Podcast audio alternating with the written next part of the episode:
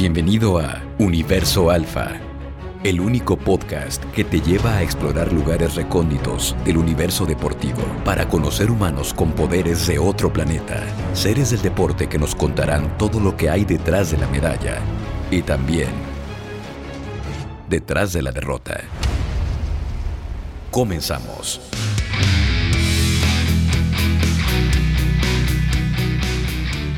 Nuevamente aquí en otro episodio de Universo Alfa y el día de hoy estoy con un gran talento deportivo. En esta ocasión me toca estar por acá platicando con Julio. ¿Cómo estás, Julio? Muy bien, muy bien aquí. Emocionado de estar aquí.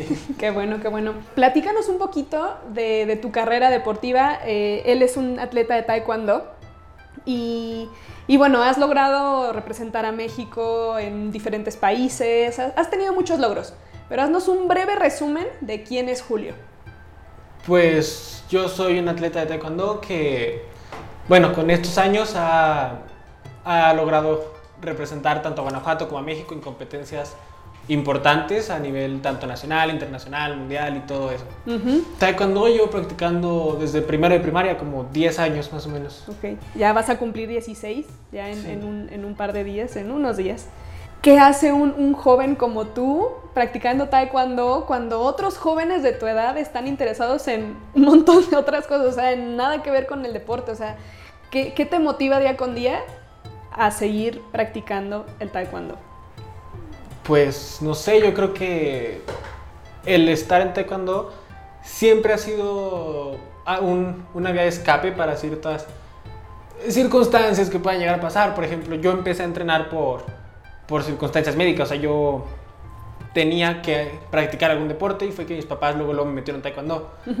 Y pues de ahí se me ha hecho muy rutinal, por así decirlo. Entonces, o sea, me gusta estar en taekwondo y es lo que me hace desestresarme después de un día largo de escuela y, pues es lo que, lo que me ha estado gustando hacer hasta ahorita. Mencionas que empezaste por, por una cuestión de salud. ¿Podrías compartirnos qué, qué, qué cuestión de salud, qué, qué te pasaba o qué onda? Pues yo desde los cuatro o cinco años, muy chiquito, empecé a tener migrañas muy fuertes desde chiquito. Entonces me llevaron con un neurólogo y resulta ser que tengo por acá, no sé dónde, una vena que provoca que mi cerebro se presione y se junta mucho el estrés. Entonces suelo ser una persona un poco muy estresada, pero con esto del deporte me ha estado apoyando a, a liberar la tensión y me siguen dando dolores de cabeza, pero ya con menos frecuencia. Ok, a ver, entonces iniciaste en el taekwondo por este problema médico, sí. donde tienes como este tipo de dolores de cabeza y todo eso frente al estrés. ¿No te genera estrés, por ejemplo, el tener que competir? O, bueno, tú y yo sabemos que una competencia deportiva, pues hay un alto grado de estrés. O sea, ¿eso no te genera estrés o cómo lo manejas? Puede que sí me cause estrés, pero es un estrés diferente. Es un estrés que puedo controlar. Por ejemplo, ahora con esto de la pandemia, recuerdo que los primeros meses que no hubo ningún contacto y no hubo ninguna ningún, mensaje de qué se iba a hacer o cuándo íbamos a empezar a entrenar, recuerdo que me estaban dando migrañas diarios, o sea, de dos horas y yo ahí tirado en la cama. Entonces, ahora que estoy empezando a entrenar de nuevo, se me han estado quitando. Entonces, yo creo que sí me, da, me causa estrés, pero no es el mismo estrés. Ok. Es, ¿Podría ser un estrés bueno?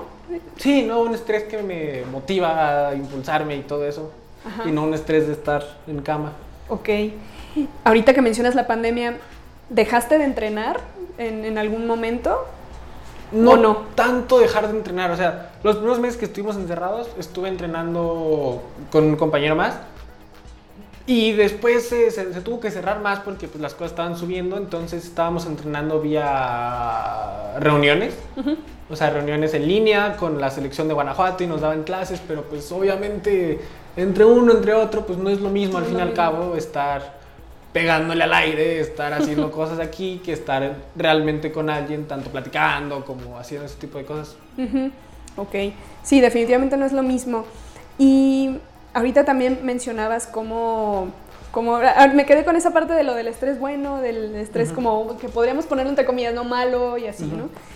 Mm, ¿Cómo se vive una competencia? Compártele a la gente que te está escuchando, ¿cómo se vive una competencia a nivel de estrés? Una competencia, un mundial, por ejemplo, que tengo entendido que has estado en Costa Rica, en Uzbekistán, en, en varios países. ¿Cómo se vive eso? ¿Cómo, cómo se siente es saber cómo tener esa presión? Porque a fin de cuentas sí es una pequeña presión, ¿no? Sí, yo sí, o sea, yo esos estreses los controlo mucho. O sea, no es como que llego a una competencia con estrés de estar peleando y que voy a pelear. Yo llego a una competencia enfocado. O sea, yo llego diciendo, voy a pelear, más o menos conozco contra quiénes voy a pelear. Entonces, me entran más nervios o estrés unos 5 segundos antes, antes de pelear. y son de que llego así, ay, ya voy a pelear, o sea, ya me toca, ya me toca. Y ya cuando el juez levanta la mano para empezar a pelear, se me quita. Y ya puedo empezar a pelear a gusto. O sea, no es... Lo puedo controlar más. Ok, ya relajado, ya entras tranquilo. Sí. Mm, ¿Cómo, con todas estas situaciones psicológicas que, que te ha tocado como ir enfrentando, ¿Lo manejabas igual desde chiquito? O sea, ¿desde chiquito ha sido así o ya es algo que has ido adquiriendo como con tu experiencia? Esta parte de controlarlo. Por ejemplo, esta parte de, controlar como el estrés y todo eso, ¿lo, has, ¿lo has hecho desde bien chiquito, desde que empezaste a los seis años o ya es algo que fuiste mejorando poco a poco a través de la experiencia? Yo creo que desde chiquito controlaba ciertas cosas, o sea, no al nivel que llevo yo. Y el taekwondo, o sea, aquí entrenando con el profesor Javier, siempre él nos ha ayudado porque él siempre sido una persona muy relajada. Entonces él siempre nos ha guiado a no estresarnos mucho. De que en el momento en el que me había estresado él, me sabía controlar con Julio, ya relájate o ve a hacer otras cosas. Entonces, de chiquito no tenía tanta esa facilidad para controlarme como la tengo ahora. Sí. Diga, ahorita mencionas a, tu entrenador, yo que lo conozco, pues también él utiliza mucho el sentido del humor. Sí, no, no, no. él, se ayuda mucho de esa herramienta. ¿A ti te ayuda? ¿A ti te, funciona eso? Sí, no, yo me lo paso muy bien con él. O sea, en los eventos, cuando me veo muy nervioso, me saca chistes. Antes de pelear, estamos platicando. O sea, siempre muy buena onda en ese aspecto. Eso te ayuda a relajarte, ¿no? Sí, no, totalmente. El, el sentido del humor. Y bueno, para los que no, no, sepan, eh, Julio está por cumplir 16 años, tiene 15 años, y decidí platicar contigo, eh, realizar esta charla, porque creo que hay muchas cosas que podemos por ahí sacar de ahí como secretillos que les puedan servir a la gente para, para que lo lleven también a su vida cotidiana. Y cuéntanos, una experiencia en la que Julio considere que a través de todos estos años, que has como tenido mucho aprendizaje a lo largo de todos estos años. Una que recuerdes como, esta en particular me marcó y es como que la recuerdo.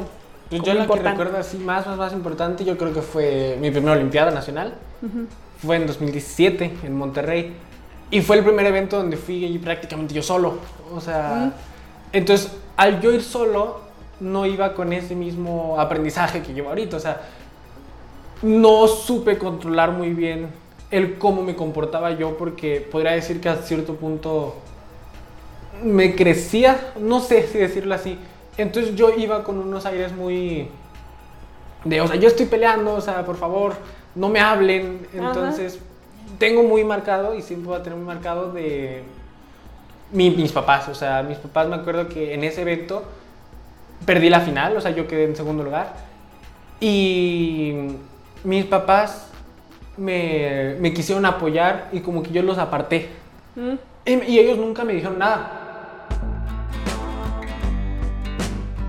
Y justo se me descompuso mi teléfono mm. y, y, me compraron un cacahuatito, o sea... entonces yo me acuerdo mucho que me acuerdo mucho que llegando a la casa, mis papás ya me estaban esperando y me dijeron, oye, o sea, no te portaste como debiste haber sido, este, tuviste muchas actitudes que no debieron ser y obviamente pues me, me dieron mi, mi enseñanza. Y ya fue algo que siempre me enseñó a estar hablando con mis papás, de que si estoy en una competencia al menos un día, una vez al día y a marcarles, oigan cómo están y eso es algo que me ha enseñado.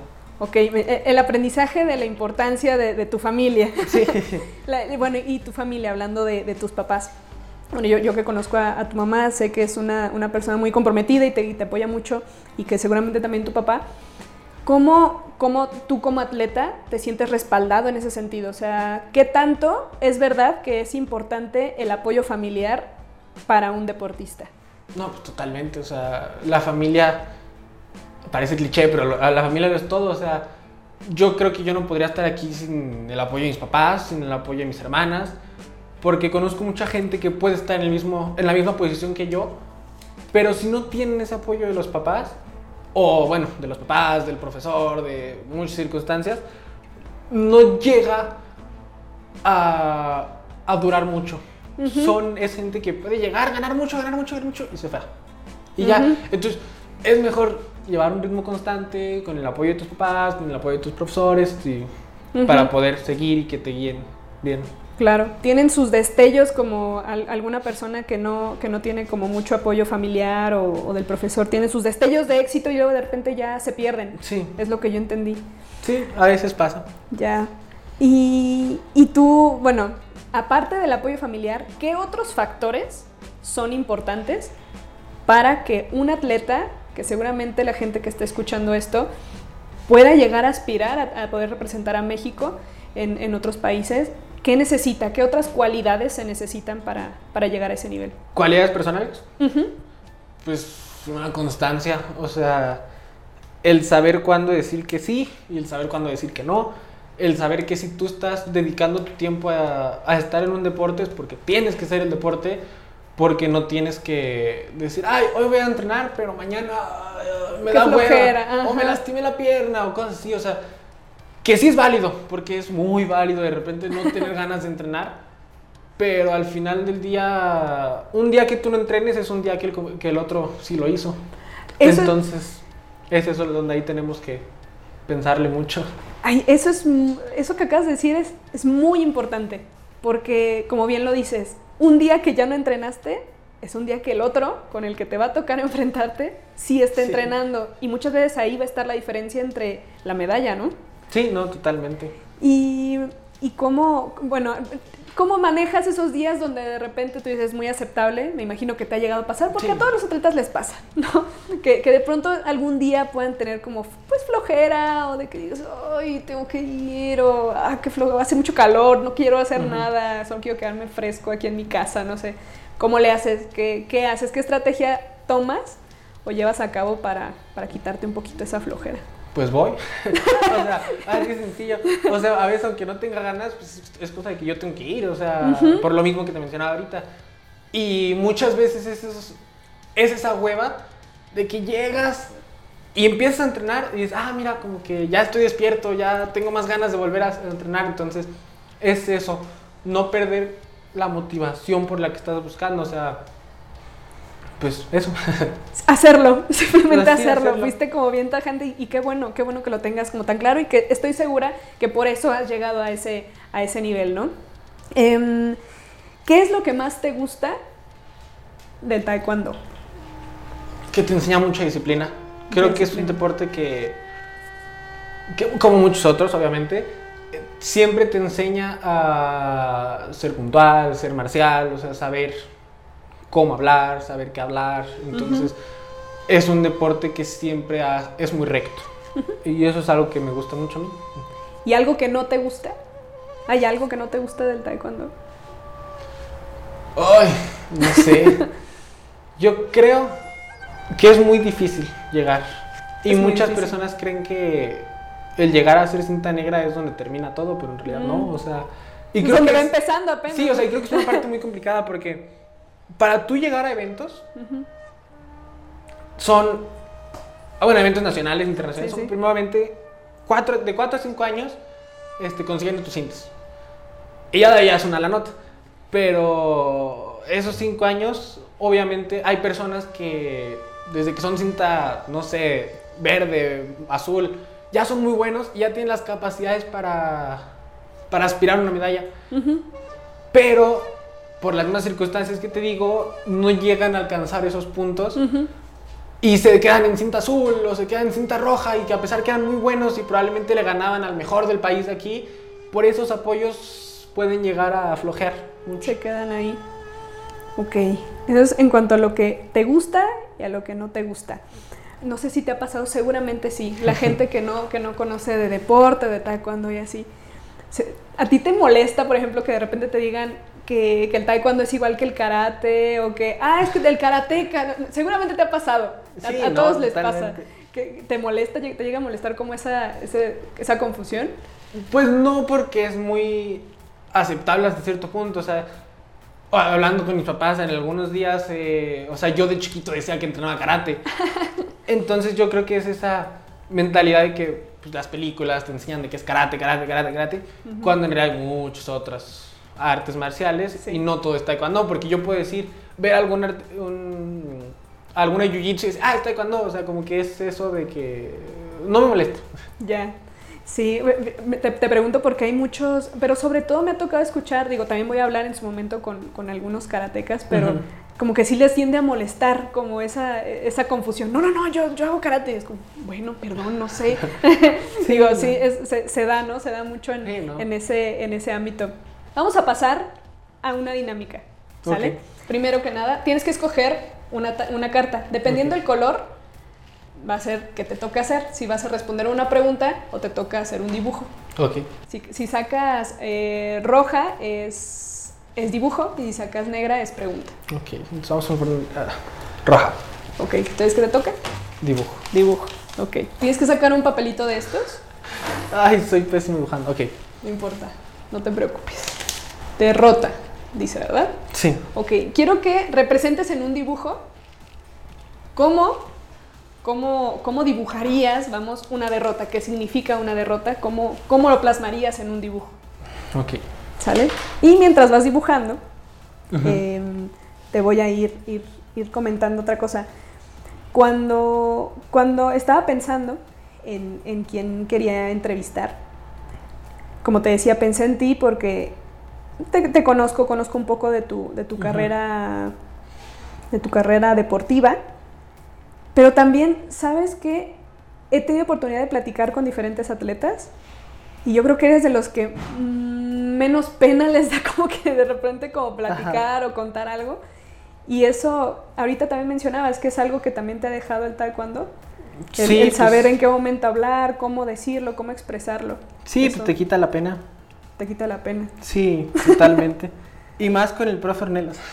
Y más con él, es Sí, que sí, es, es, te digo que sí, con su sentido del humor y la forma en la que es, ¿no? Su forma de ser, creo que favorece el que, el que ustedes como atletas pues vayan, vayan perdiendo por ahí la, la vergüenza o no sé. Sí, no.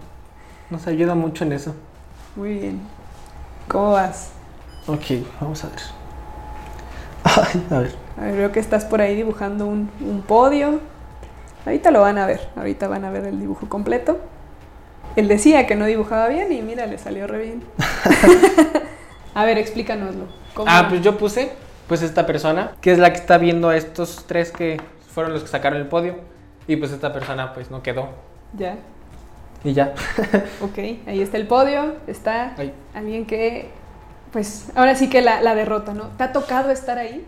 Sí, no, a todos les toca. A todos vez. les toca alguna vez. Eso es lo bonito y lo feo al mismo tiempo del deporte, ¿no? Que te Sí. toca, nunca sabes qué te, qué te va a tocar, qué te, qué te espera.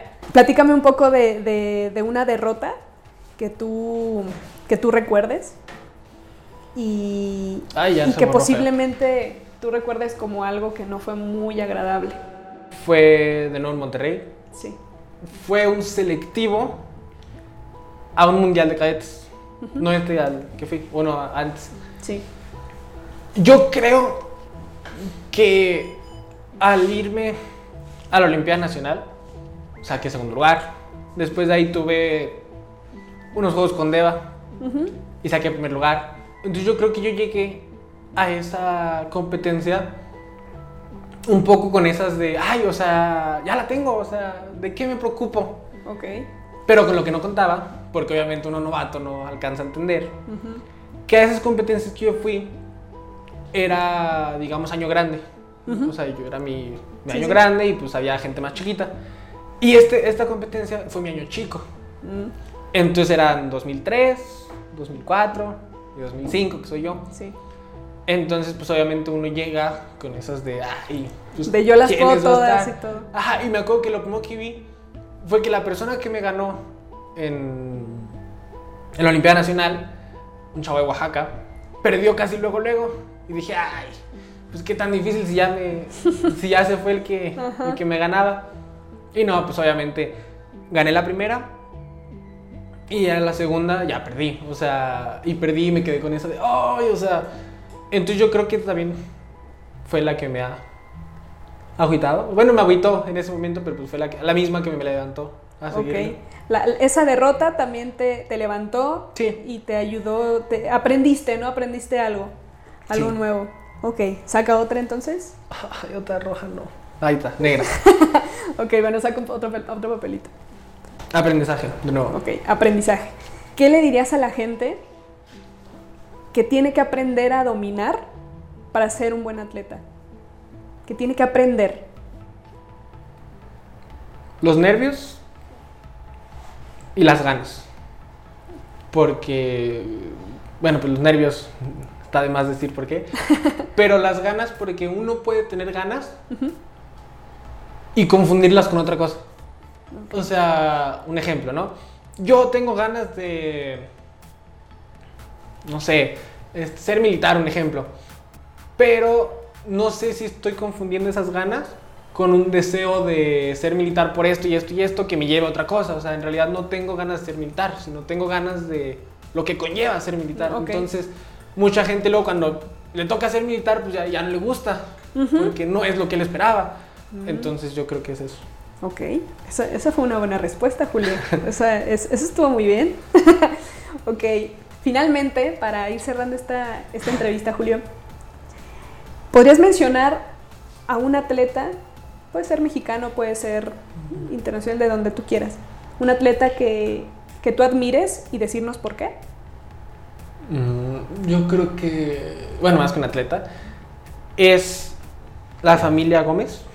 Son deportistas de taekwondo de Celaya. Desde chiquito, yo obviamente era de ir a los torneos, ir a los fogueos, y que alguien diga, mira, llegó Stitch, o, llegó- o llegaron sus hermanos, y llegaron todos, entonces ahí estás viendo sus peleas, diciendo, no manches, o sea, mira cómo pelean, y, ay, algún día yo voy a pelear con él, o algún día voy a hacer esto. Y yo creo que ellos han sido algo que me han impulsado mucho. Desde pues ya ahorita pues ya somos amigos, ya nos hablamos y yo creo que ellos siempre han sido una parte muy fundamental del taekwondo aquí en Guanajuato. Perfecto, muy bien. Pues muchísimas gracias, Julio, por haber estado por acá. Eh, eres un, un- un atleta, aparte de todos tus logros deportivos, me parece que es un, un chavo muy, muy sano, muy, pues, muy, muy completo, ¿no? Muy integral y eso es muy bueno y Gracias. estoy segura de que te lo ha dado en gran medida el, el taekwondo. Y Gracias. pues también la base familiar que tienes, todo el, el apoyo en, en ese nivel. Y me da muchísimo gusto que, que- que hayas aceptado esta entrevista y pues esperemos que haya una segunda ocasión para Sí, seguir sí. No, sí, totalmente. ¿Sale? Muchas Gracias. gracias, Julio. Que estés muy bien. Pues esto fue todo. Muchísimas gracias. Nos vemos en el siguiente episodio.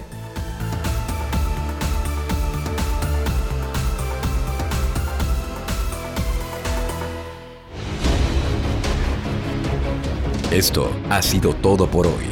Te esperamos en el próximo episodio Alfa para una nueva misión de exploración del universo deportivo. Si te gustó, compártelo en tus redes sociales. Hasta la próxima.